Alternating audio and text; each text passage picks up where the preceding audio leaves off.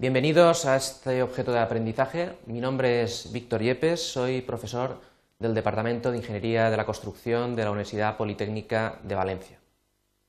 ¿Cómo podemos calcular una red de precedencias? Bien, para verlo eh, vamos a tener dentro de este objeto dos objetivos. En primer lugar, habrá que entender la representación y la notación de una red de precedencias y, en segundo lugar, aprenderemos a calcular el plazo de un proyecto y las holguras de las actividades con una red de precedencias. Para ello hemos dividido el contenido en tres partes. La primera tratará de la red de precedencias y la red de flechas. En segundo lugar, hablaremos de la notación y la forma de representación. Y por último, entraremos directamente al cálculo de la red de precedencias. La red de precedencia sigue una operativa de cálculo basada en el método de la ruta crítica.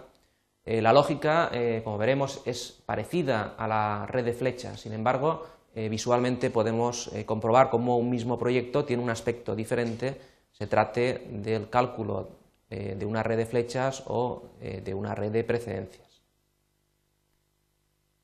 Dentro de la red de precedencias lo importante es la actividad. Una actividad se va a representar mediante un rectángulo y vamos a tener una serie de eh, números que nos van a indicar eh, o nos van a dar cierta información importante de esa actividad.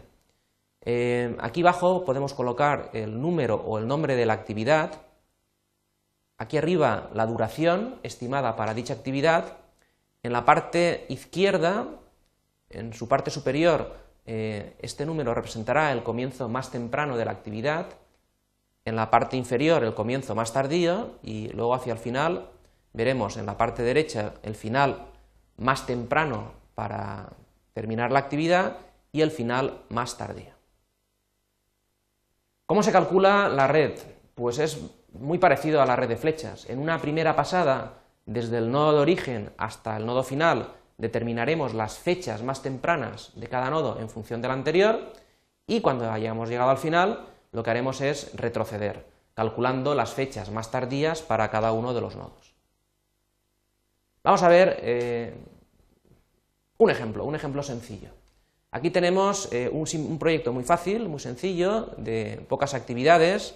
Aquí representamos la duración de cada actividad y las eh, precedencias con sus relaciones. Así, por ejemplo, podemos decir que la actividad A tiene una duración de 5 etapas, precede a la B en una relación final-principio con un decalaje cero.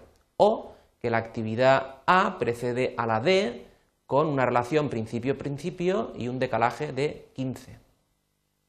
Podemos representar eh, lo anterior mediante este esquema, donde solamente hemos representado el nombre de cada actividad, su duración, sus relaciones de precedencia mediante flechas y eh, donde existe un decalaje hemos puesto un número. Por ejemplo, este 15 representa el decalaje de la relación principio-principio de A a D. Empezamos a calcular hacia adelante. Empezamos con 0, si le sumamos 5 que es la duración, tenemos 5, vamos siempre sumando hacia adelante, más 5 eh, más 10, 15, Aquí, si vamos por abajo, 5 más 5 eh, serían 10, pero si nos fijamos, 15 más 3 serían 18.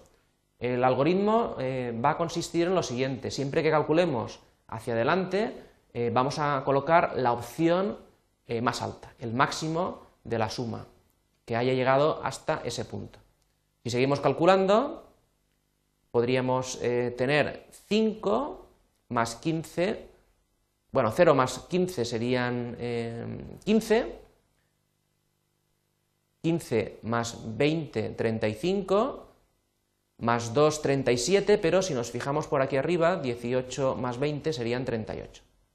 Y así iríamos calculando hasta llegar a la terminación. En este caso, el proyecto dura 60 días. Ahora vamos a retroceder, vamos a ir restando las duraciones a cada actividad y cuando lleguemos a un punto donde exista una disyuntiva, vamos a tomar el menor de los valores. Por tanto, repetimos aquí 60, le quitamos 10, 50, le quitamos 7, queda 43, le quitamos 15, 38, y ahora eh, seguimos por aquí, 38 menos 2, 36, menos 20, eh, 16, por aquí 38 menos 20, 18, 38 menos 5, aquí tenemos 18 eh, menos 5, pero hay que fijarse que aquí veníamos con 16 menos 5, luego al final vamos a colocar 11 porque era el menor de, los, de las dos opciones.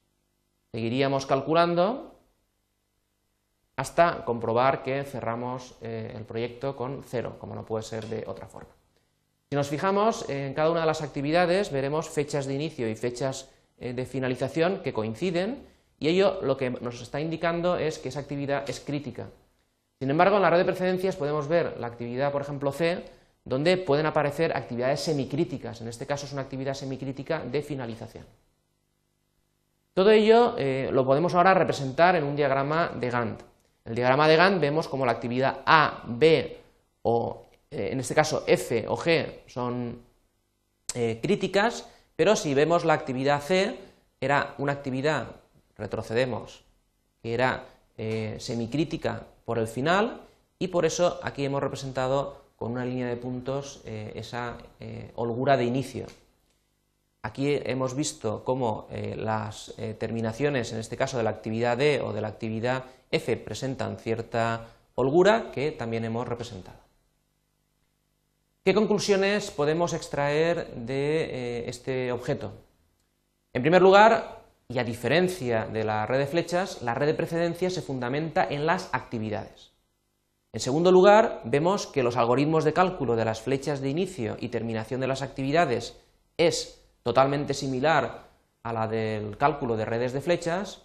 Y por último, decir que además de los caminos críticos, la red de precedencias permite caminos semicríticos en el inicio o en el final de una actividad. Muchas gracias.